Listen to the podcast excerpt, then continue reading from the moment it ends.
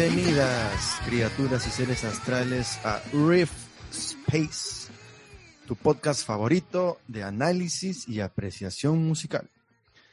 Yo me llamo Aníbal Rodríguez y me acompañan directamente desde Los Ángeles, California, cuna del glam metal, Javier Velázquez, alias El Haps. ¿Qué tal, gente? ¿Cómo están? Pensé que a decir yeah. Yeah. y directamente desde Loma Redonda, Loma Redonda, ¿no? Santiago de Surco, puteadito dirección, te van a estoquear. Giancarlo Coronel, alias Boy. Aquí pues, listo para disfrutar de este espacio de apreciación musical. Aquí, pues. Aquí. Como saben, en este espacio buscamos comentar sobre la composición, la letra y los sonidos de la canción seleccionada. Pero nosotros no somos ni Rick Beato, ni Soundtrack, eh, ni Marco Aurelio de Negri.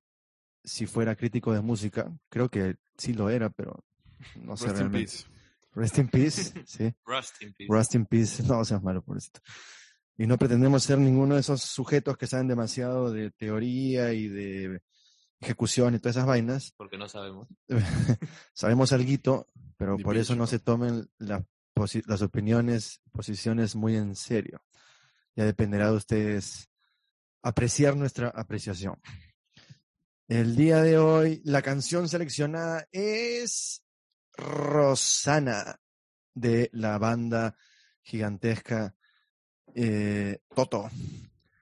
Toto, Colosal, ¿no? Colosal To- Toto, banda. ¿cómo? no sé cómo se Chauro. To- Chauro. Toto. Saludo de- para mi tío Toto. De ¿Tienes verdad, tengo un tío tío que Toto? le decimos Toto. Saludo para mi tío Toto. Tío Toto, este es para ti. Eh, no sé qué álbum es. Toto 4. Eh, O Toto 4. sí, el álbum Toto 4 de 1982.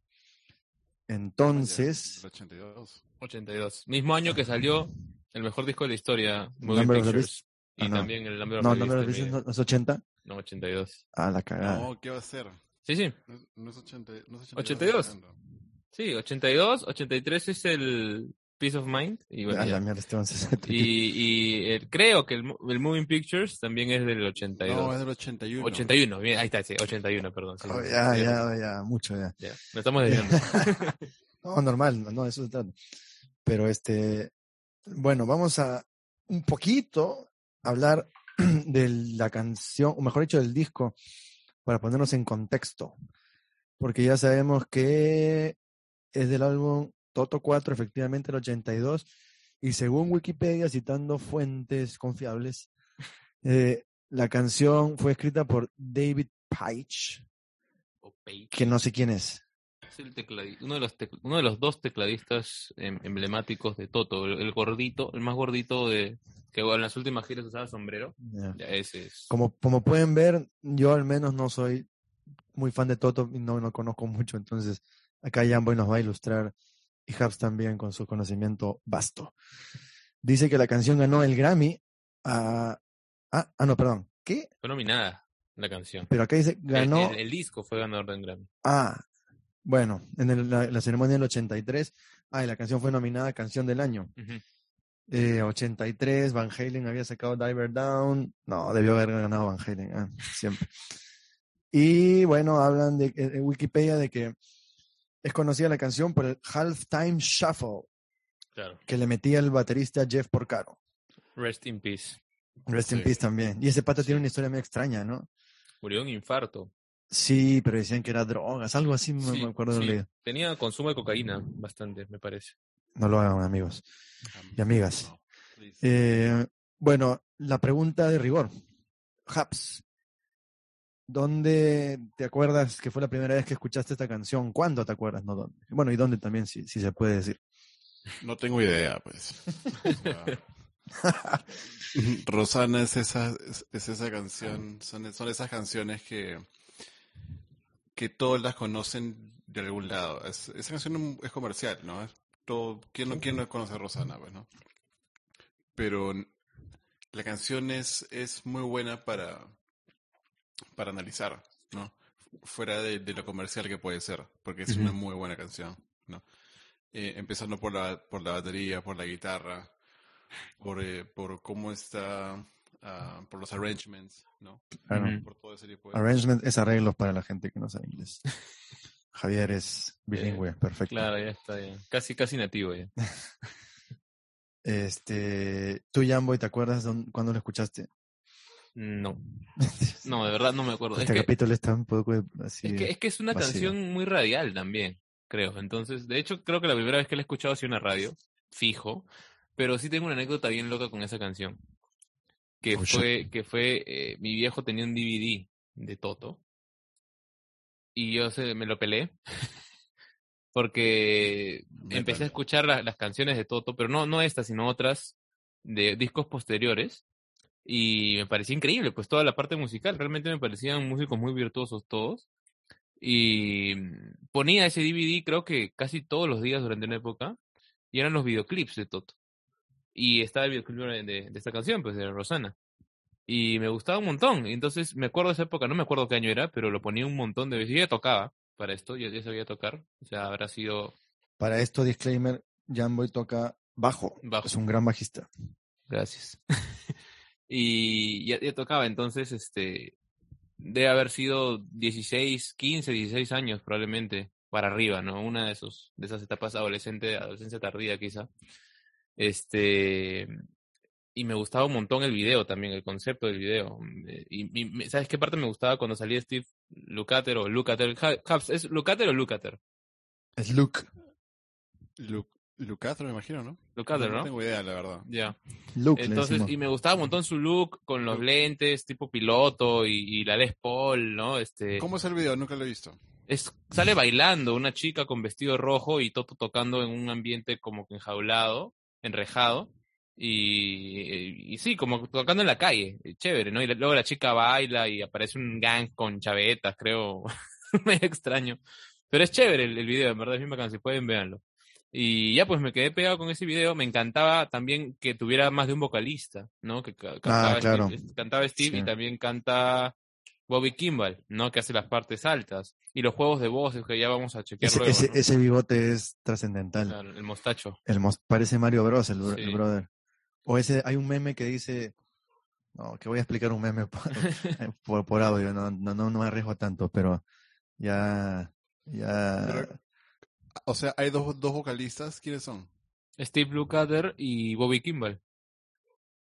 Bueno, voces principales, ¿no? Porque ahí tienes todo en, en- en- el pre-coro, todas la- las voces que entran ahí también es un, Eso, un montón de cantantes. sí, Todos cantan casi en todo también. hay que, O sea, hay en que, las partes graves y en las partes agudas. Sí, claro. Verso y, luego el- que- cuando sube, ¿no? justo ahorita, ahorita hay que meterle para, para distinguir, porque ahí Jamboy tiene el conocimiento preciso. Eso. Y me gustaba eso y el, el- el look del bajista también, la actitud del bajista que, para dato curioso, la grabó el primer bajista de Toto que es David Hunchgate o algo así. Y en el video sale Mike Porcaro, que es uno de los hermanos Porcaros. Eran tres que tocaban en Toto. ¿A los tres eran de la banda? Los tres hermanos. O sea, Mike, baterista- Jeff y Steve. Ya, uno era baterista, Jeff. El tecladista era Steve ah, Porcaro, tecladista, a la y el bajista era Mike Porcaro. dale genes. Sí. Eran hijos de un músico de jazz los tres. Mm, Sí. Qué loco, ¿no? Sí, sí. Bueno, eran, bueno, eran dos, ¿no? Porque falle- fallecieron ya Jeff y Mike y sigue vivo Steve Porcaro. Pucha, si, si el viejo Evan Halen hubiera traído, hubiera tenido un hijo más, una hija más, les hacían la guerra. Bueno, Entonces, Bueno, gente, comenzaremos entonces con el ritual y la canción. Comenzamos ya.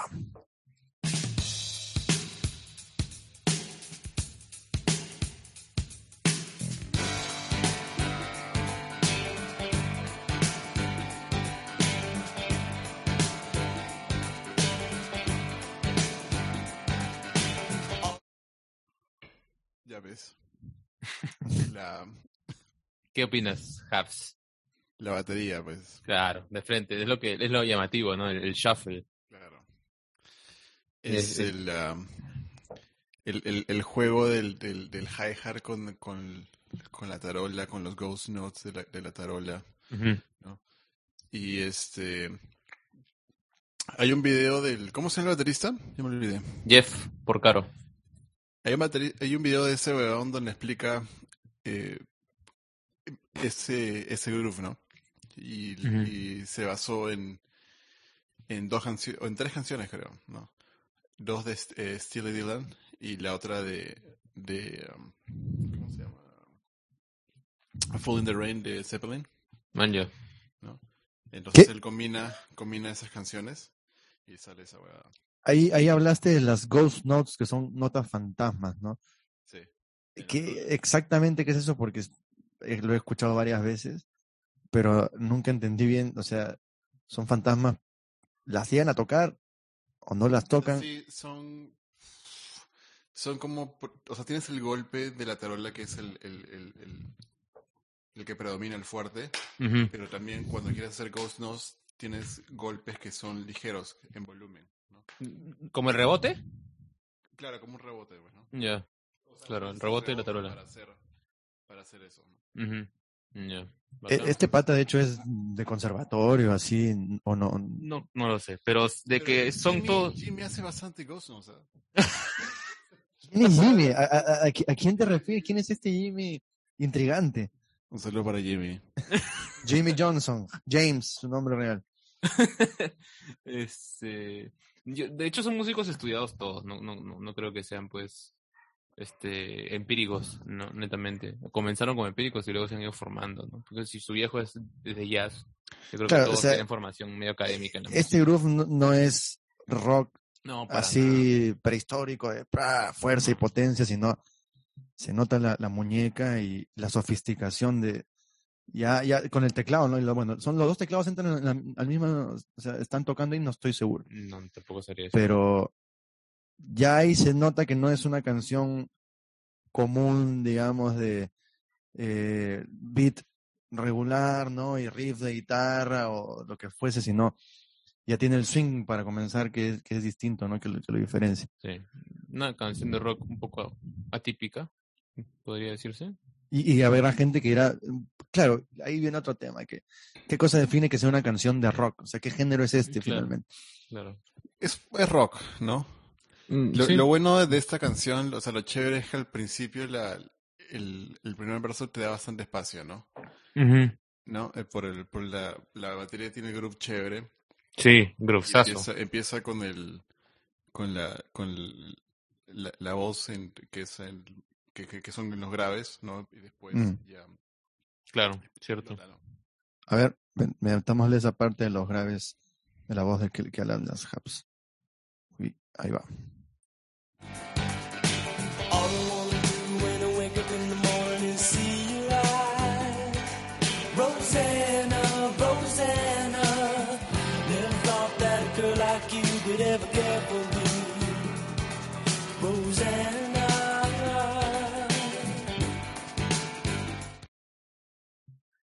Bueno, a mí me encanta la voz de, de Steve Lukather, en verdad. esa parte básicamente es, es lo que rellena más es el teclado, pues, ¿no?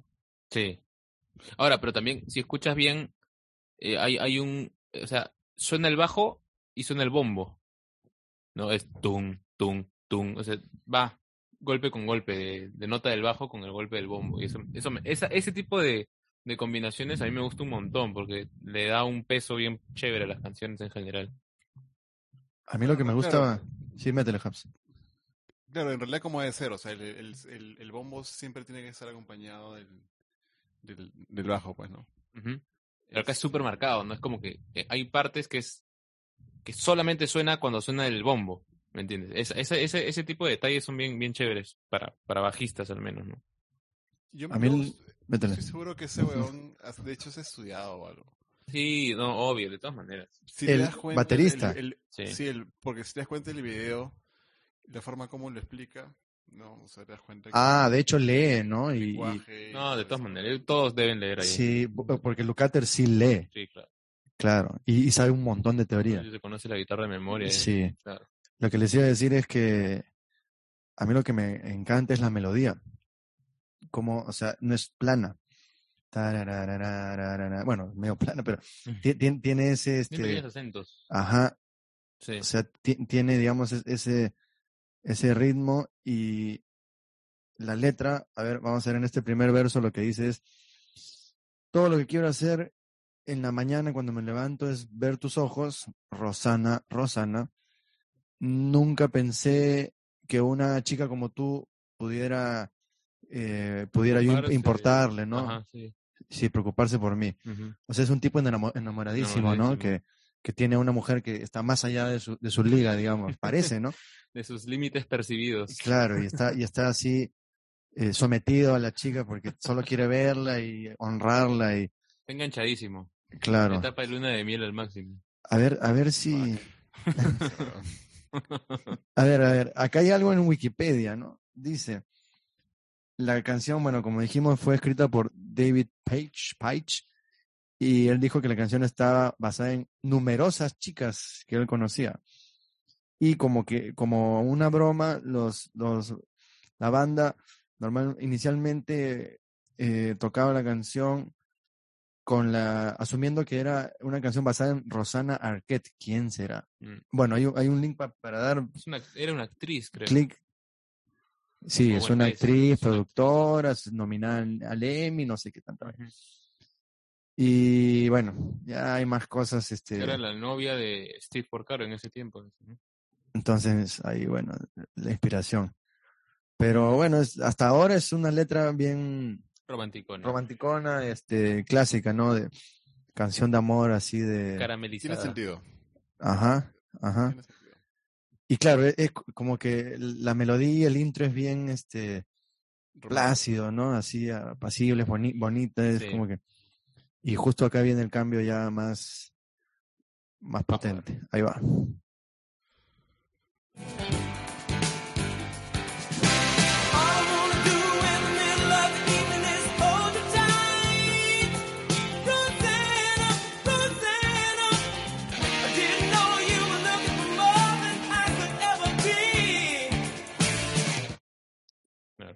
Las dinámicas son bien interesantes, ¿no? Como revienta la, la canción, sube en intensidad, sube el registro de la voz, cambian de vocalista, la guitarra tiene un overdrive más marcado también, ¿no? O sea, como que revienta, eh, se siente como que crece, ¿no? Y, Y- crece todo, literalmente. Y eso creo que ya es el, el, el genio de Toto, cómo juegan con los dinámicos, ¿no? Sí, O sea, es, no es una banda, como decía, de las clásicas rock prehistórico de, de meterle poder, poder, poder y nada más, sino están jugando ahí con lo apacible al comienzo y después ya ¡pum!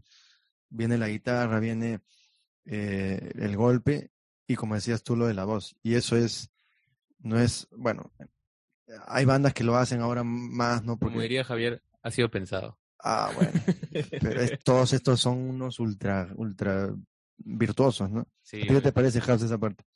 Fue pensada, pues, de hecho. No, pero, o sea, eh, la vaina es que ellos han podido tener la idea de cómo quieren que suene, ¿no? Pero plasmarlo en un, en un disco y es diferente, pues, ¿no?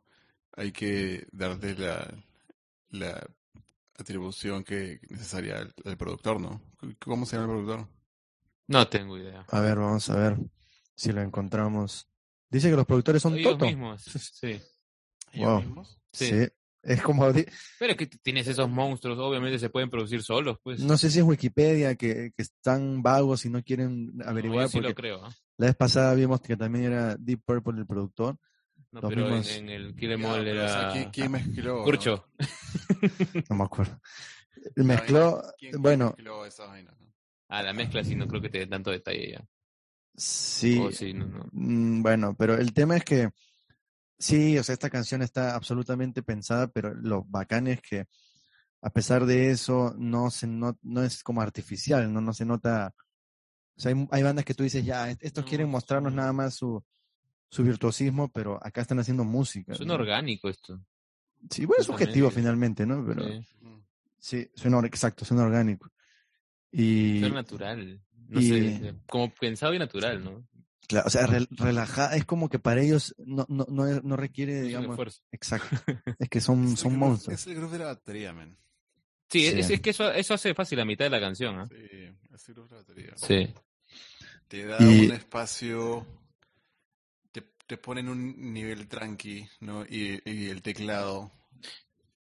Te va llevando. La Está- guitarra no le mete mucho, ¿ah? No, eh, Hasta hace- ahora no, La, Hace guitarra, como... la, guitarra, la guitarra solamente está reventando en la parte del... Claro. Ahí, en la que hemos escuchado ahorita. Ajá.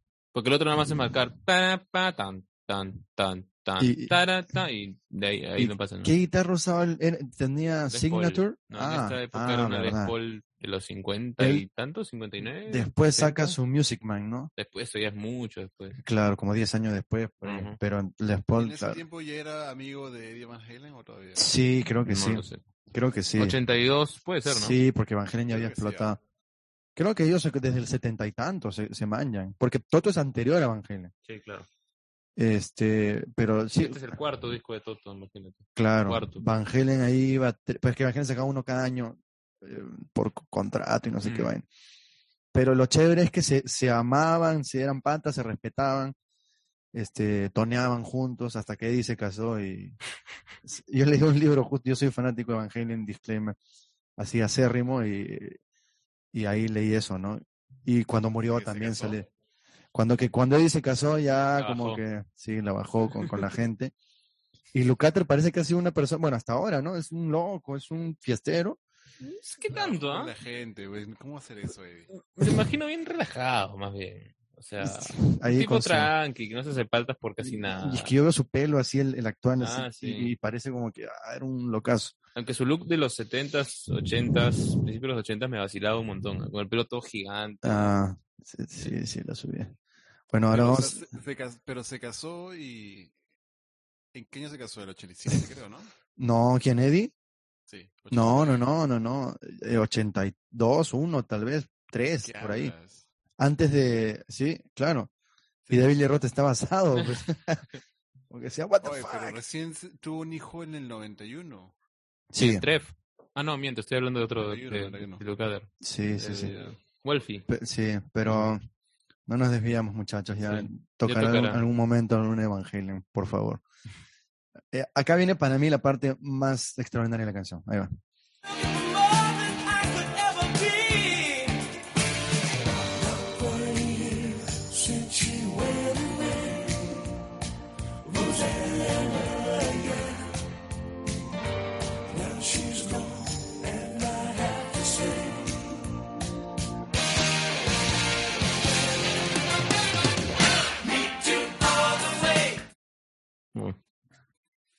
Bien interesante.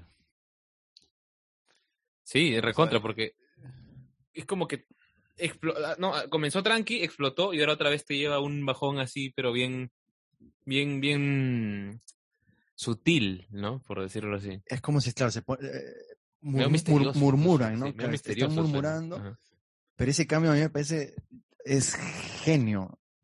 Como la dinámica ahí también totalmente baja y es como que si todos estuvieran así agachados esperando, Sí, ¿no? sí, sí, sí, Agachados basa en teclado espera- también. Y, y Sí. es teclado, claro. Y las voces de fondo. Se Sí, nota que el que compuso es el tecladista, ¿no? Sí, él, él escribió. Eh, Claro. Y, y lo chévere es que son tan buenos los otros que le agregan elementos que hacen explotar.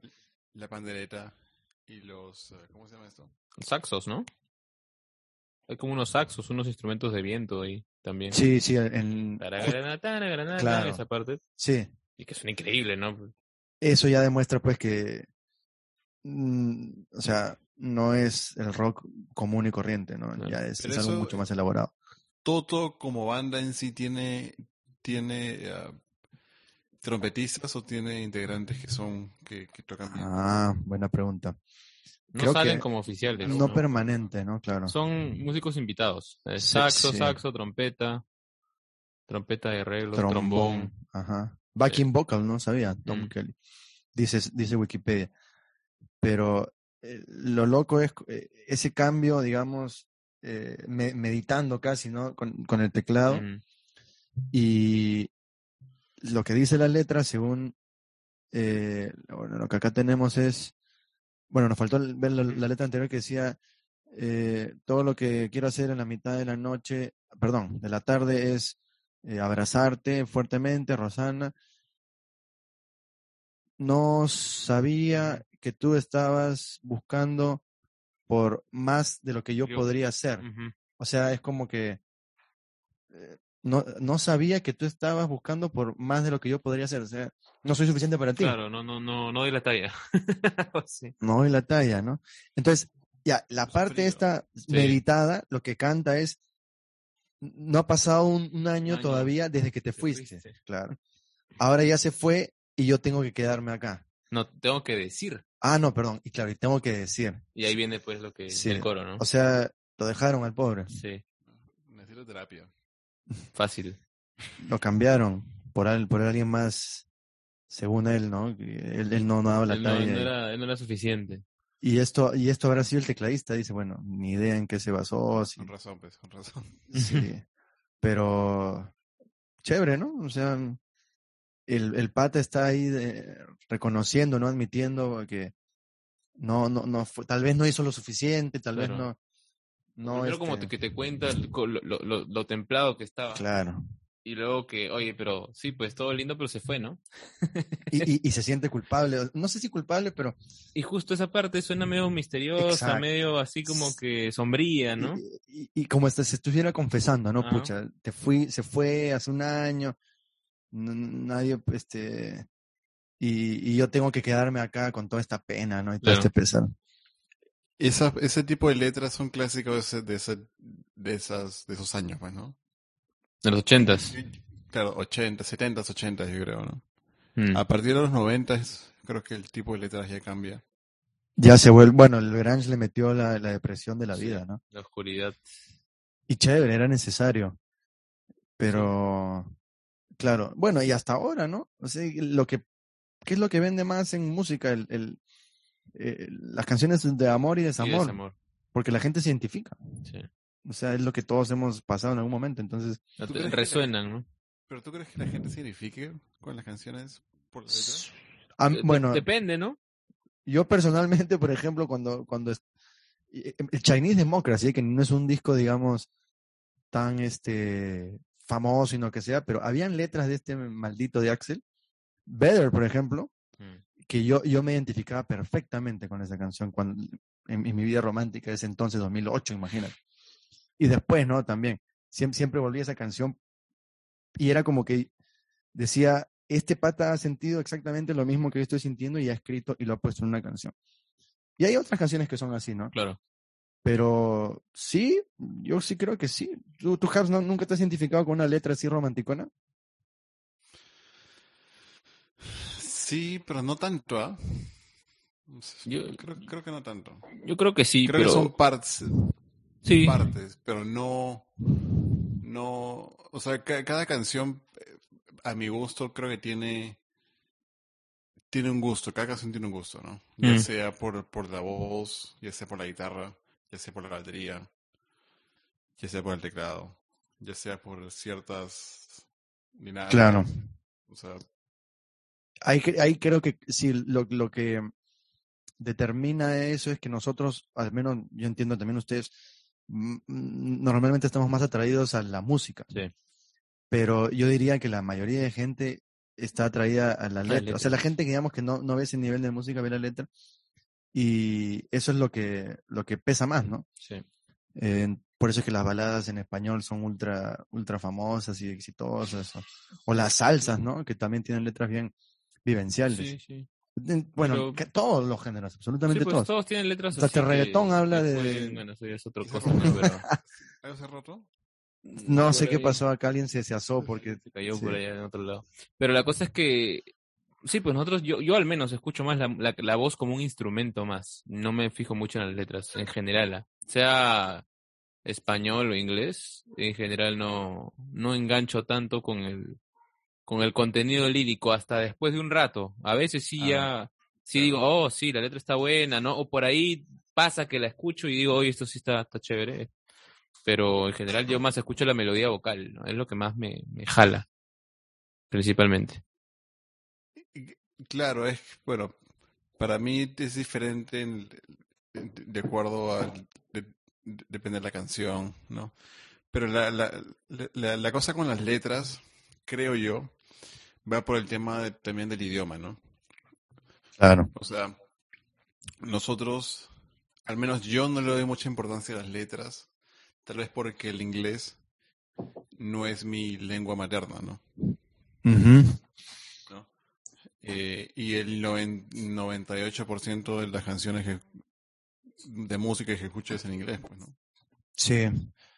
Eh, Pero mira, mira lo interesante, ¿no? Que ahora que estamos atendiendo a la letra, haciendo este podcast, al menos en esta canción, yo creo que se nota la intención de los compositores, ¿no? De cómo esa parte de la letra que hablaba del pesar del- de la persona eh, se relaciona con eh, el cambio de dinámica y el teclado un poco más suave y, y como que baja la intensidad, como la confesión de la que estamos es hablando. ch- Ese es chévere, ¿ah? me parece una Es genialidad. de increíble cuando todas esas dinámicas Claro, va de la mano con la letra, ¿no? exacto, Eh, eh, es- exacto. y ese es otro nivel, digamos, de de musicalidad. Sí. conceptualización de una canción, ¿no? Porque, claro, hay canciones que, que, que la música es- te da cierta sensación o te genera cierto feeling, pero la letra como que a veces no, no, no concuerda tanto, ¿no? Pero creo que acá ya, aparte que me genera la sensación la canción de que te va llevando emocionalmente de un lugar a otro, y esas emociones también tienen una contraparte lírica que va acorde con eso, ¿no? Entonces, Yo creo, Está yo muy creo bien. que en ese sentido es, es el, el, el- ya vendría, tendría que ser el, el tema del rock en sí, de cómo es en sí, y el, el inglés como idioma, ¿no? Que encaja perfecto, ¿no? Claro. Y es más, ah, como son, eh, lo que siempre he discutido con un pata es que como el inglés usa menos sílabas en sus palabras, a veces es más fácil escribir en inglés porque eh, puedes poner más palabras, digamos, en una línea, ¿no? De, en un verso, en, en una línea vocal.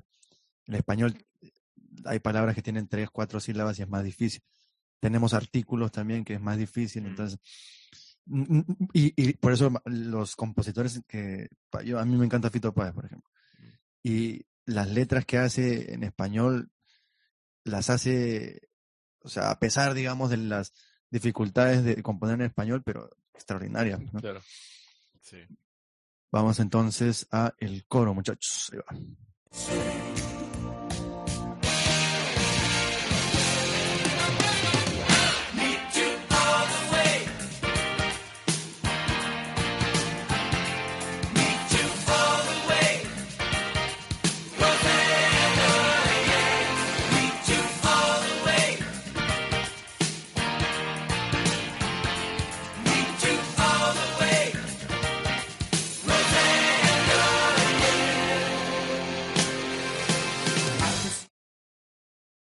El- ¿Escucharon ese lick debajo? Es exacto. Claro. Eso es, eso es justamente lo que, lo que decía. Qué bestia. Qué Sí. tal, pero es como que de la nada aparece y, y- y- Pero cada, cada cosa tiene, está en su lugar, pues, ¿no? Exacto. Todo ocupa el sitio que debería ocupar. Y esa, esa parte del bajo que el tac, es este slap. slap. Es slap. A su madre. Claro, escúchalo bien y no, no es, no es una cuarta que estás tocando, estás haciendo el plucking con el dedo, es slap, suena golpeado. No, eso es ya. Entonces, este, es chévere. Y, y es, y suena aparentemente a que ha tocado un bajo de cinco cuerdas, porque esa última nota no, no, no está en el registro del bajo de cuatro. Ah, Entonces- sí me cagaste. ya. Me parece lo caso también eso. Eh, Ahí están cantando cuántas personas. Pucha, no, no sé. O sea, porque hay, Sí, hay backing vocals, leímos, está obviamente Kimball. Por lo menos tres. Sí, Mínimo. sí, sí, sí. Y, y cae, o sea, la parte anterior, justamente al coro, tarararana, tararana, ¡pam! Y que se acompaña con un redoble batería. Redoble y batería, los vientos, ¿no? eh, vientos. Claro. Que- caso, ¿no? O sea, eso, eso es, eh, yo, me, me, me parece bien difícil conseguir que eso lo hayan hecho, digamos, en un jam. No, no Eh, creo. Aunque, aunque quién sabe, ¿no? Son, Pero bueno, es no, pero es que tiene, claro, tienes que coordinar todo, sí. Ese, ese nivel de ensamble. Sí, no en verdad, otro exacto, sí. Yo Pero, siento que eso es más, más que al, más, tal vez al tecladista se le ocurrió Ah, claro. y él dijo, hagan esto, ¿no? claro, y los patas al toque, ah, ya, ya, sí, este, este movimiento ya al toque, y punto. Porque así de buenos son. Sí. Lo que dice el coro es, meet you all the way, o sea, y- yo sé que meet you half the way es una expresión gringa que significa 50-50, o sea, acordemos algo que sea este beneficioso para ambos, Ganar, ¿no? ganar. Claro, ganar, Vale. ganar, este, yo cedo un poco y tú cedes un poco. Ajá. Meet you all the way sería yo te, te, de- te doy todo, o sea, te cedo todo, mm, me arrodillo ante ti y, y me someto, digamos, a ti. Entonces, eso es lo que se repite en Ah, todo el coro. Interesante, ¿ah? Porque yo, yo, yo, yo le había dado en algún momento también una interpretación más, más literal, este, Meet You All the Way, como conociéndote todo el camino. Ah, Ir conociéndote cada vez que comparto contigo, cada cosa que pasamos, voy conociéndote más. ¿no? también, claro, sí, puede ser. No, creo que más se refiere al conocerte a fondo, pues, ¿no? Claro. Al 100%. Ah, bueno, también. ¿no? Esa es otra, Sí, otra sí, sí, sí. posibilidad, claro. Pero cuando dices all the way también es como que con todo, ¿no? Claro. Claro. Con todo. Ah, con todo. sí. Ahí, bueno, imagino que la letra también la hizo el, el- el- sí, pues no, algo así decía. sí, creo que sí. Pero ese coro, digamos, es, es también, eh, o sea, es un poco relajado. Es Sí. un coro diferente porque no es un coro explosivo. No. Exacto, a eso iba. Que, que no, no es que va a un nivel más, sino que vuelve un poco al, al- Aunque tiene su parte, el tararara, al Es- final es- revienta con ah, todo. sí, y sí. luego pasa de nuevo O al, sea, al- al nivel eleva- relajado, ¿no? Lo eleva no necesariamente porque le meten más distorsión Exacto. o porque le meten un tan, ¿no? O sea, ¿Qué es eso, brother? buena, buena distorsión esa. Este, pero, el, el- elevan la cómo, cómo va la dirección de la canción. O sea, no, no por, por, por porque agre- agregan más, más distorsión, sino es más que todo por el por los arreglos que le meten, ¿no? claro. Y como tú decías, están, eh, el bajo juega por su lado, o sea, encuentra un lugar donde hay, digamos, Y lo y- llena, pues. y lo llena de una forma ultra interesante, con un lick que eh, debe ser dificilísimo de tocar. No, no es tan difícil. A su madre. No, no- Ah. no creo que sea tan. No, no es difícil, Ah, pero hay que saber hacerlo. pues. Ese es el Ahí tema. está- el tema. Bueno, ahí vuelve entonces el, el verso. Ahí vamos. Va.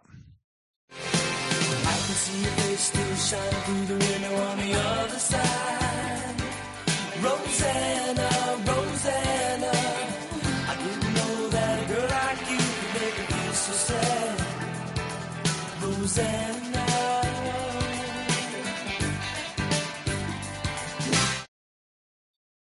Para, para, sí, para hablar del.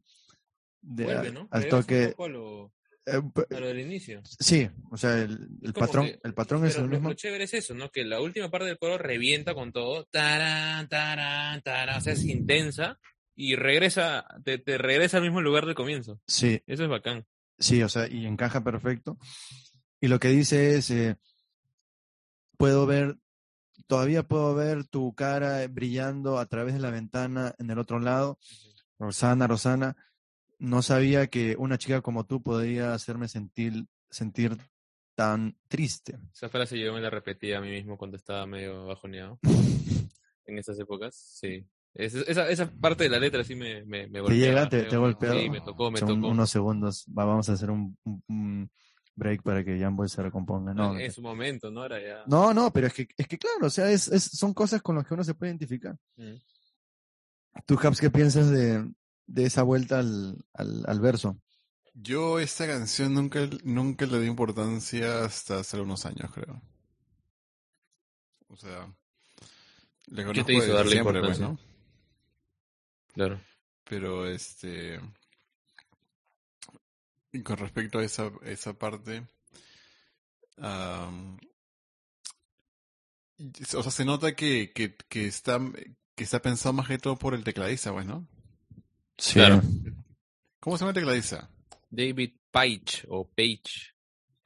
Se Ah, escribe Page. Ahí, ahí justo antes de parar había unos los vientos hicieron un arreglito eh, llenando también espacio. ¿no? O sea, los vientos me parece entran recién en el en el puente, en el coro y ahora ya los están ya están incorporándose hasta en el verso, ¿no? Ya como que Sí. están presentes. va- va- va- van adquiriendo un poquito más de presencia Ajá. conforme avanza la canción. también. Sí. Sí. Y hacen ahí, como les decía, un arreglito al final. Y viene entonces nuevamente esta parte Con que, tra- sí. claro, ya pues... Son sutilezas, ¿no? Pero qué, qué, qué, so- son qué sabor le dan, ¿no? Exacto, se disfrutan, ese, ese es el tema. Entonces, vamos ahora con nuevamente el puente este extraordinario que nos encanta. Ahí va.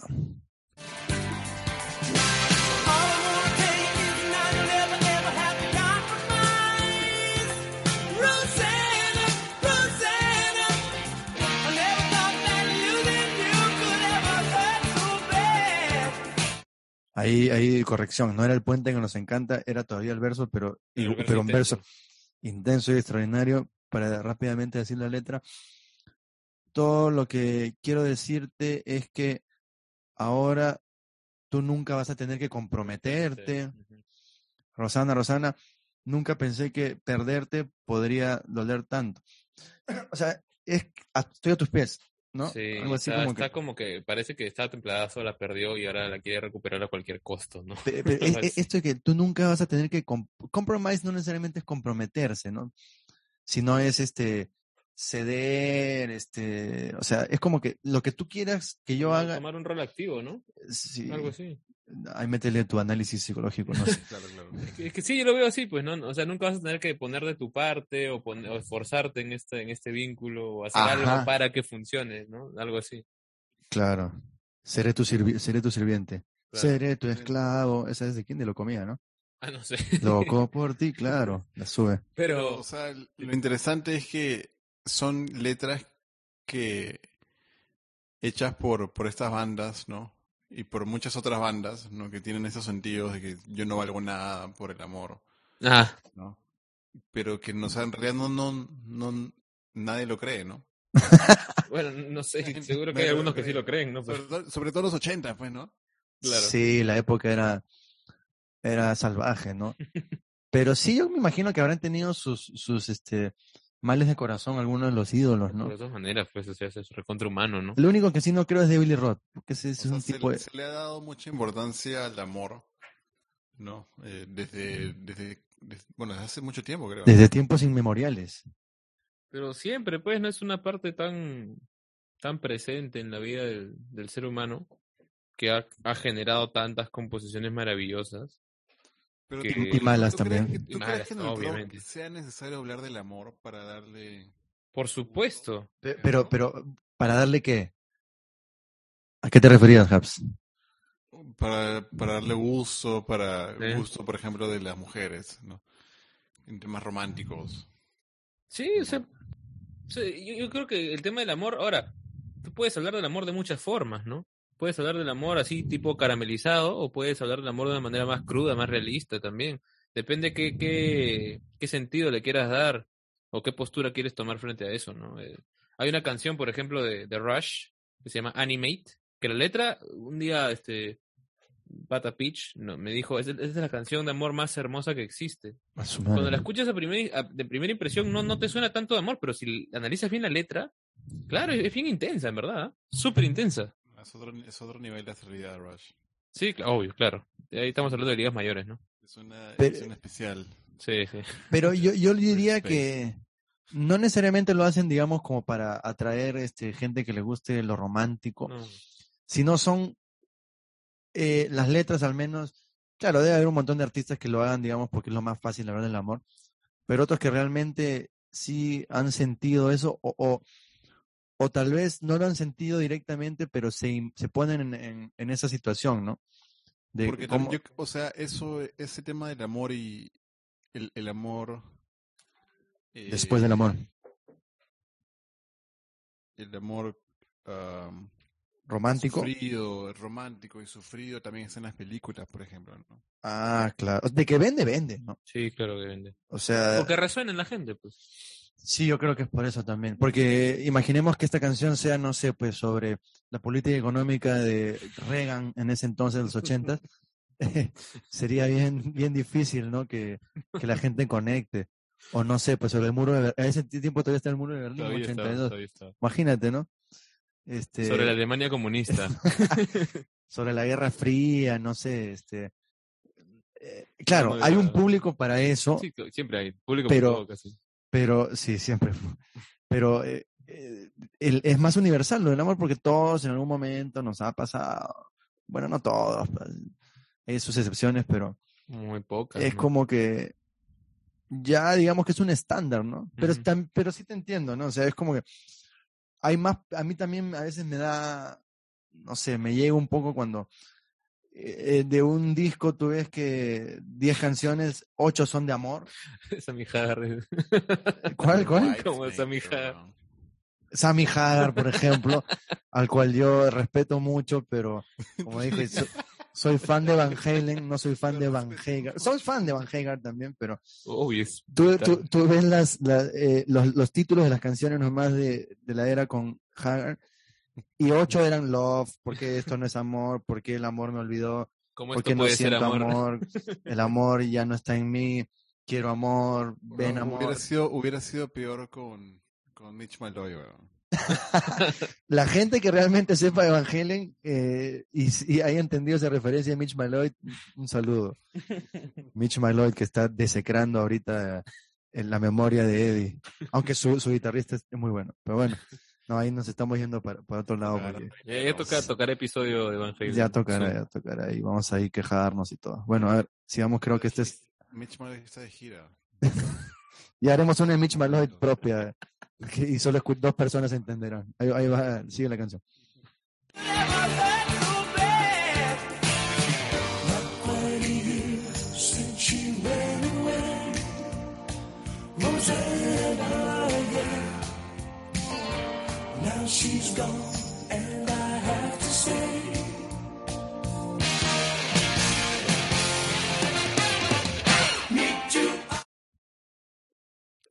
Escuchando ese tipo de cosas, o sea, yo, en el 82, ¿no? Sí, 82. Number of the Beast. O sea, es complicado, ¿ah? Creo que en ese tiempo todavía no, no, no, no había, por ejemplo, grabación en gra- grabación de, de, de, de música en computadoras, ¿no? No, no. No había, era con. O sea, con cinta, pues, ¿no? Análogo. Con cinta, claro. Claro, todo era análogo, ¿no? O sea, Sí. todo, si te escuchas, todo está en su lugar. Eh, Eso es lo que, lo que dicen, ¿no? Que en esa época los músicos tenían que tocar en vivo, cuadrado, afinado, porque no hay, obviamente, ¿cómo le dicen esta vaina? Pero no, no creo que hayan tenido una persona necesariamente eh, que, que toque la, la pandereta, por ejemplo, ¿no? Especializada para la pandereta. ¿Un panderetista para toda la gira? O sea, de hecho, Hay que, de hecho que hay en, en la, en la gira. Todo, todo No, tiene pero- percusionista. Ah. Entonces, ese es el que toca yo- las yo congas, lo que- las tumbas. a, a eso me referí. eh, hay- en esa parte estaba congas. escuchando, eh, Sí, sí, exacto. sí, Hay, siente. hay unas conguitas ahí Sí, que, por que, que le- o sea, pero qué nivel de, de, de, de- de pensamiento, ¿no? De agregarle congas Sí. para darle más sabor, no sé, o sea, es, es como que más, salta más esa parte. Claro, ah, claro, ah, pero habría que verlo en vivo, ¿no? En vivo le meten en la pandereta, le meten, le meten esas vainas o no. Ah, no me acuerdo. No me Tiene acuerdo un tampoco. percusionista, pero no sé si toca pandereta específicamente en esa canción, en esa parte. No, no recuerdo tanto detalle. Una de las cosas que, que me he dado cuenta es que el, el bajo es demasiado sutil. Sí. No, no se mete, no se, no, no trata de, de No es, no es Jamboy. No es Jam Boy. Es lo que, es lo que en palabras de mi, de mi maestro, mentor y, y amigo de la vida, Ricardo Zárate, sería toca para la canción y no al revés. Claro. Básicamente. Tal cual. Toca para la canción y no es que la canción te toque. Una cosa así. Claro. Pero bueno, ahí la letra es la misma que ya dijimos, entonces vamos de nuevo al que el coro también me parece que es lo mismo, pero así es toda la canción. Ahí va, muchachos.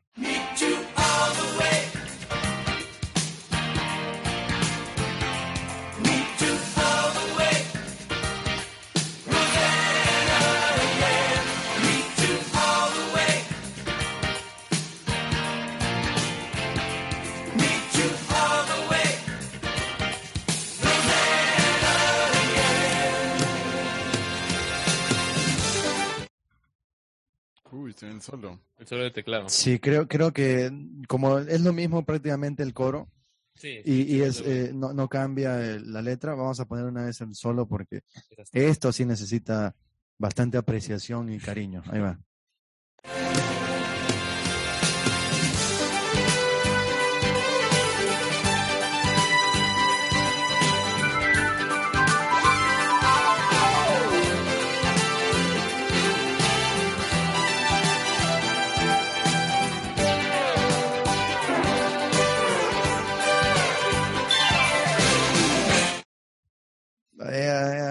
Es este otro level. Hay dos teclados, ¿no? O, o ha grabado dos pistas un, un mismo tecladista, pero sí hay partes que se nota que son dos. Están ahí en, en una rivalidad. Como, o sea, como pregunta-respuesta, Sí. algo así, sí. Pero En vivo, claro, en en vivo ese tecladista tiene que tener por lo menos tres teclados. No, tocan dos, o sea, tiene dos, dos tecladistas Toto usualmente, ¿no? Para, para tour y todo, tienen dos.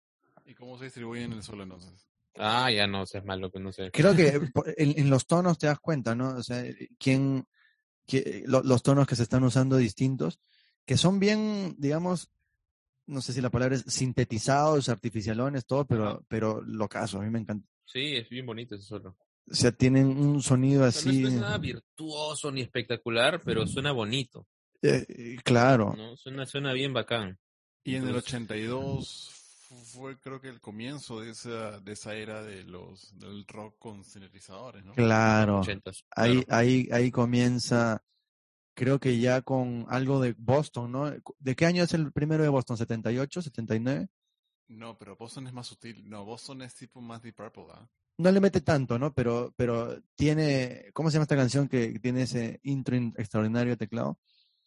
Eh, no me acuerdo. Ah, Pero bueno, hay varios. Por ejemplo, este. Journey ya, ya, estaba en esa ya época. estaba en esa época, Rush con Subdivisions, por ejemplo, Hubs. pero claro, son bandas que Claro. no eran, digamos, tan mainstream. No, pero Rush está en, otro, en otra categoría. Pero, pero, o sea, pero, o sea, canciones como esas son, pues, es por ejemplo Jump, ¿no? Jump viene en el 80. y Jump es la que ya dice, toda la gente 85, dice ¿no? 8-4. Está por ahí nomás. ¿ah? Y la gente dice, ya tenemos que meter teclado sintetizador a, a canciones. Hasta Rainbow in the Dark de Dio, que es una Ah, canción claro. metal, tiene su tecladito. Tiene ¿no? su tecladito bien festivo. Ajá, festivo. Y, pero, pero esto, o sea, estos son tecladistas reales, ¿no? No son simplemente alguien que toca un riff No, de no, o teclado. sea, son. Le están metiendo ahí este dúo, este duelo, toda esa cuestión. Sí, sí, son Carlos, gente que sabe. de- ¿Tú, tú qué piensas de los tonos de teclados? Porque yo sé que tú eres un fanático de los sintetizadores. No, puta. En esta canción sí suena. Es que todo está bien arreglado, ¿no? Es más que todo. O sea, lo que decía antes, yo aprecio mucho la, la composición, ¿no? Y, y lo que toca cada, cada músico, pero cómo se plasma en un disco también es complicado, ¿no? Eh, Claro. en ese sentido, por ejemplo, si escuchas el, el, el tono del, del piano en, en, ah, en November Rain y el tono de teclado de, de Motley Crue, ¿cómo se llama? Home Sweet Home, Sweet son, Home. son dos, dos pianos completamente diferentes, ¿no?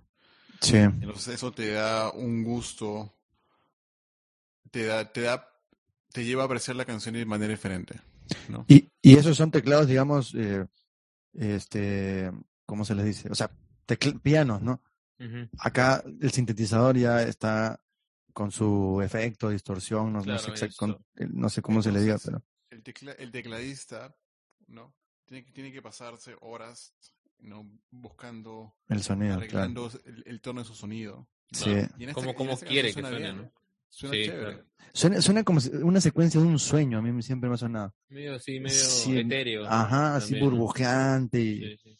y, y Como Una claro, nube. y que, y que con la, con, digamos, tal vez podría, ya nos ponemos así recontra, este, analizarlo así de una forma más profunda, podría dar, eh, digamos, la idea de cómo se sentía él cuando estaba, Estaba con eh, con ella. ella, ¿no? Enamorado y, Claro. y toda esa cuestión, ¿no? Pero quién sabe, en verdad, si es que eso es lo que, esa fue la intención. Pero ahora lo que viene es el solo de guitarra de Steve Lukather, que, bueno, vamos a ver si nos deja sin palabras. Ahí va.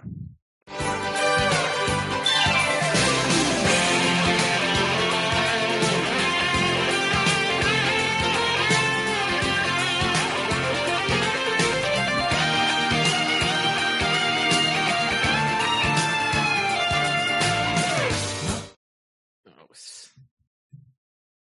Yo cuando lo escuché la, la primera vez, ya, ya sabiendo tocar y todo, pucha, fue impresionante realmente, ¿no? Para mí, lo que lograba sonoramente, ¿no? Su tono. Sí, su tono, la, la, la, la, escala, la escala que usa. ¿no? Claro, es, O sea, me, me impresionó un montón. La primera vez que lo escuché, pensaba que era una cosa casi imposible en su momento cuando lo escuché. De las primeras veces yo, esa canción, claro, la, la hemos escuchado desde hace muchos años. Entonces, cuando recién estaba empezando a tocar, toca lo es- necesario, pero Claro. suena de puta madre.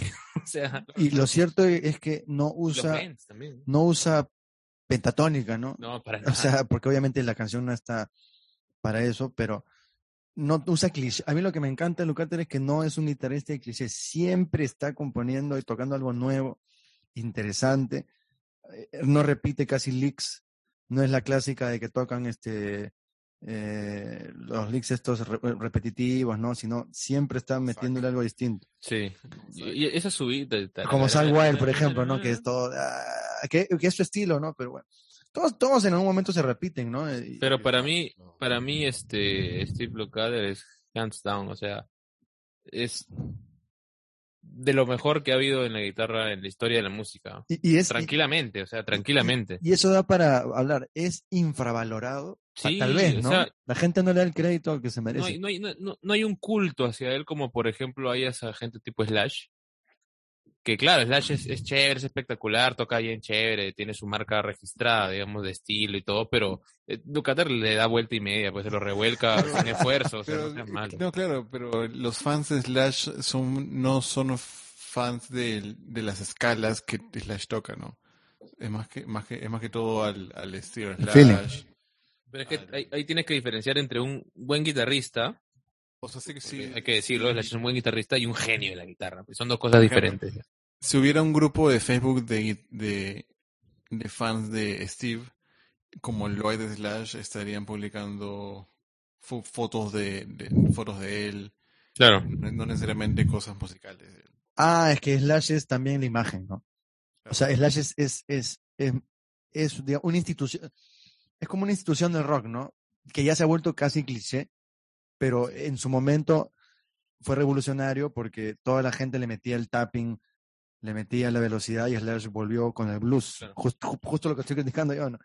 Los pentatónicas, todo, pero en No, su rompió mom- esquemas. pues, rompió en momento. Claro. pero en, en este caso, lo chévere de- del solo este de Lucaten es que eh, siempre está moviéndose y tocando licks distintos y, y al final termina con estos bendings que hace estos estiramientos en la cuerda. Y que suenan increíbles. Eh, exacto. Y no caen en la nota que uno pensaría que iban a Sí. caer si no caen en, en otra nota. Contraintuitivo Exacto. en algunas cosas que hace. y le da eso, o sea, lo hace interesante. No es como que a veces uno puede decir, bueno, la primera vez que escucho una canción, ah, ya, ahorita va a ser una- un estiramiento y va, y va a llegar a este tono porque ya más o menos lo intuyes.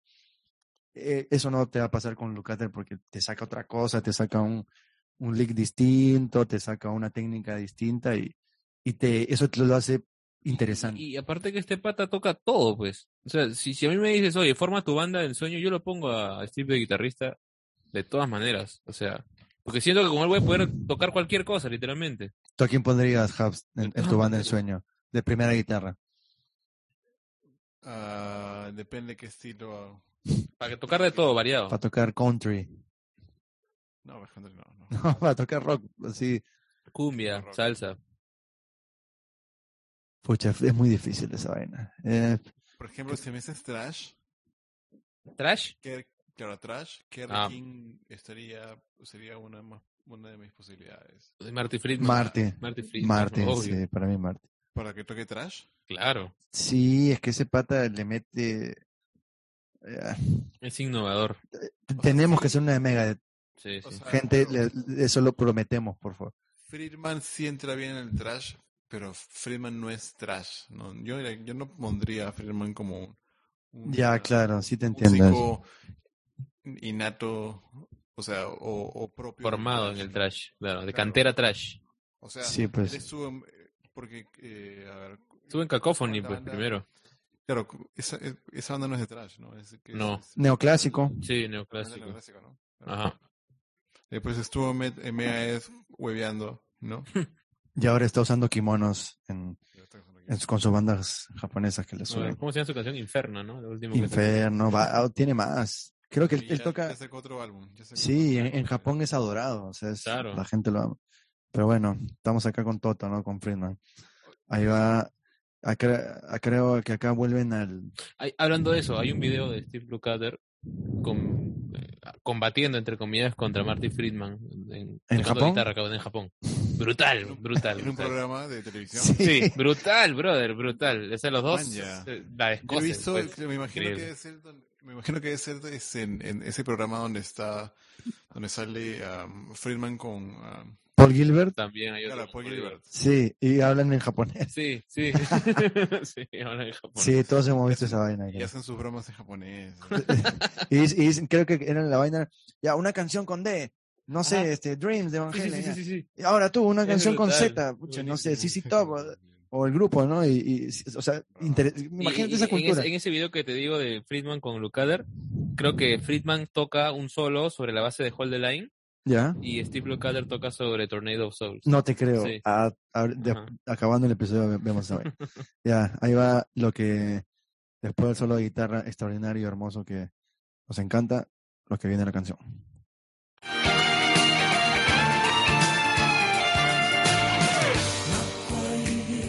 since she went away. Rosanna, yeah. Now she's gone,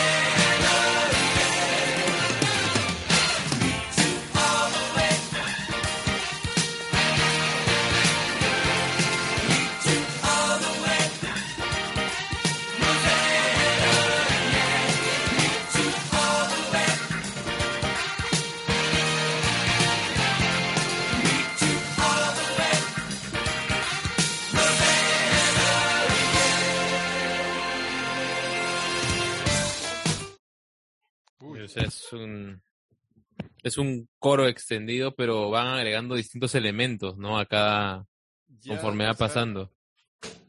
Llega esta parte donde repiten coros, que es algo muy peculiar de las canciones en general, ¿no? O sea, llega la parte final, le repites el coro, ¿no? Eh, le metes un poco más de volumen, ¿no? Como que explota más, ¿no? Es algo ya eh, tradicional, ¿no? Sí, de- de la música en general. sí. Pero después llega la otra parte, o sea, que todavía vamos, vamos a escuchar, ¿no?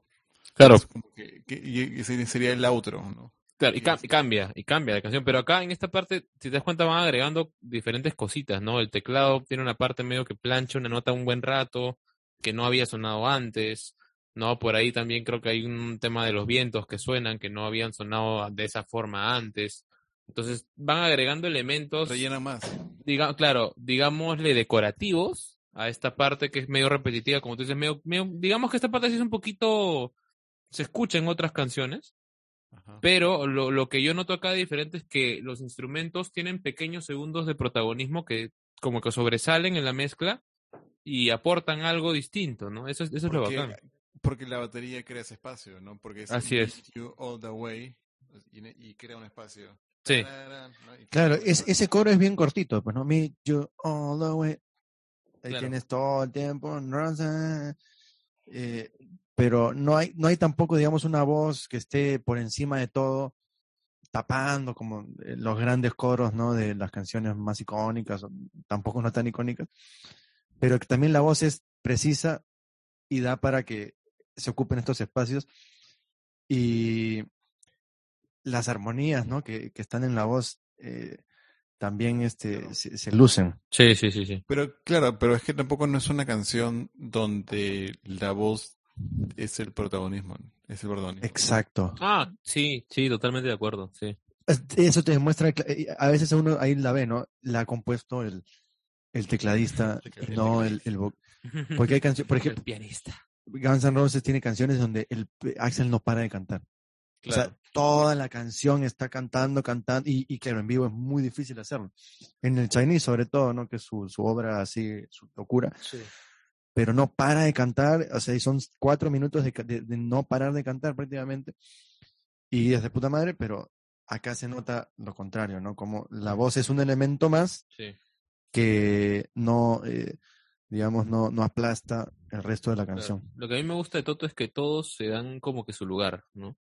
Y todos saben esperar para tomar ese lugar también. Porque ponte, tienes, tienes monstruos, monstruos musicales. Se siente que hay un respeto Exacto. por cada exacto, instrumento y el, el trabajo de cada, de cada, de cada instrumento en la canción. Y cada uno como que sabe esperar cuándo le toca brillar, cuándo le toca estar al frente. Porque tiene gente que la destruye, pero que puede estar tocándote una base súper simple durante un minuto y medio seguido. Y está chill, está feliz y lo está disfrutando. Y no está Por ejemplo, he visto otros otros músicos que, que si no están al frente luciéndose, están con carepoto, ¿no? Pero, pero acá no, acá ves que todos están en una hermandad y en una eh, Sintonía, ¿no? sintonía, en una complicidad alucinante. Claro. ¿no? Y con- conseguir eso en una banda es complicado. Ah, Sí, súper. Hot Revolt, Red Cassette, eh, Influenza. Solo Incursor lo ha conseguido. Ya sabrán de estas bandas en algún momento, gente. Prontamente. Es el rock peruano sufrido. Ahí va, el, hablando de complicidad, sintonía, respeto, virtuosismo, ya el final es todo eso a la potencia N. Ahí va, Virtuosismo. ahí va.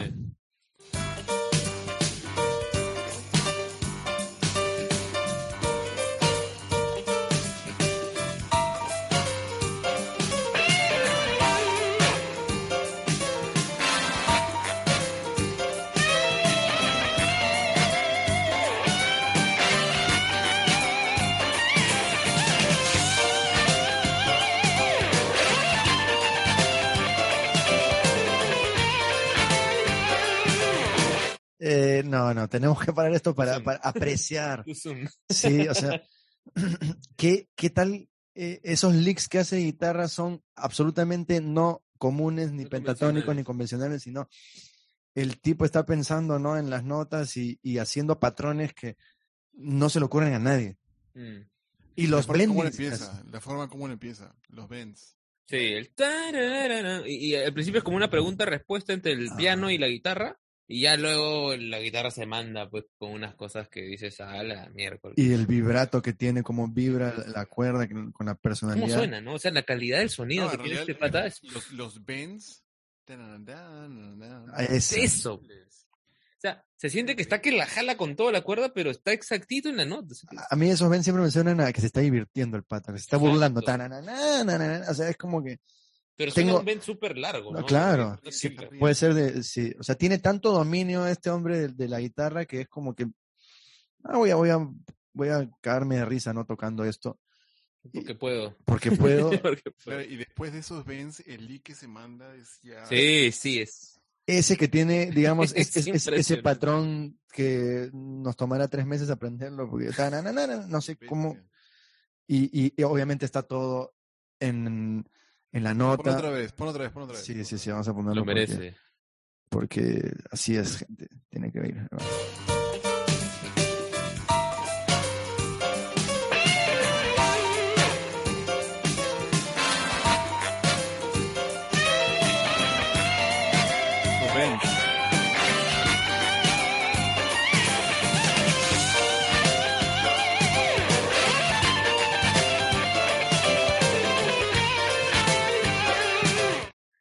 Hay unos Fraseo, semitonos bien es- salvajes. Es el leak, y es el- sobre todo es el fraseo. Eso, y los, El- los semitonos. Esos, esos, esas notas de paso. Eh, Uf, son. el, el ah, fraseo es tan exquisito, es exquisita esa vaina. O sea, es, como un- comerte un plato en central gratis. Así de rico, gratis, que te lo regalen. Esa es la música, es pues, ¿no? elegante, es, es muy Sí. elegante. eso Sí, es- también. eh, eh, eso te da. Gourmet, de guitarra gourmet, eso no, que y- claro, y sabes que el tipo conoce pues a la perfección qué va, qué no va, qué nota puedo usar acá, qué nota eh, cuadra, y, y, y la hace de una forma que es emocionante, o sea, eh, es interesante. Sí. Es Lucater, pues sí. Es marca increíble. registrada, calidad asegurada, Steve Lukather. Y, Tienes- y- tienes todas las técnicas, está usando- claro, está usando obviamente vibrato, está usando estiramientos, bending, está usando... Lo, lo interesante es que es que esto, este nivel de virtuosismo no está necesariamente en el solo principal de la canción, sino está en el Ah. outro. Tal cual, sí, ¿no? así es. Por ahí leí, creo que acá estaba en el, que el outro era como que de- de- dejaron grabar. Creo que le- leí eso. Eso le han hecho varias veces a él, ¿no? Él- creo que le ponían el tape de la canción y él empezaba a tocar en sí. y se Claro, mandaba y- y, y todo- se mandaba con estas cosas. O sea, ya. Y claro, todos comenzaron a, ya, bueno, vamos a hacer un jam, ya, grabemos. Y, y Bueno, se, imagínense. nota que, se, se nota que esta banda Toto es, es banda de jams, ¿no? Que, También. Sí, En vivo, en vivo hacen unas cosas locasas también. que le meten un groove extienden, y sí. el teclado ahí está y el guitarrista le mete cosas, ¿no? Como Claro. O como Boston, ¿no? Es que son, Sí. y, y, y se nota también su influencia eh, jazz, ¿no? O sea, el jazz que te da esa libertad de, de probar y de arriesgarte, o sea, eso es algo que no tienen los, los rockeros normales. Ahí sí- seguimos con la última parte de la canción.